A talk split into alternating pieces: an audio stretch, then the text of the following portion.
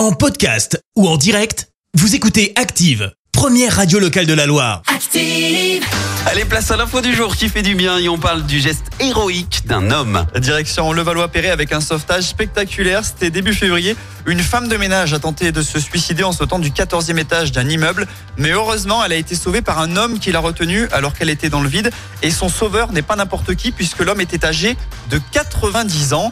Il l'a retenue à la force de ses bras. 15 minutes d'effort, une éternité.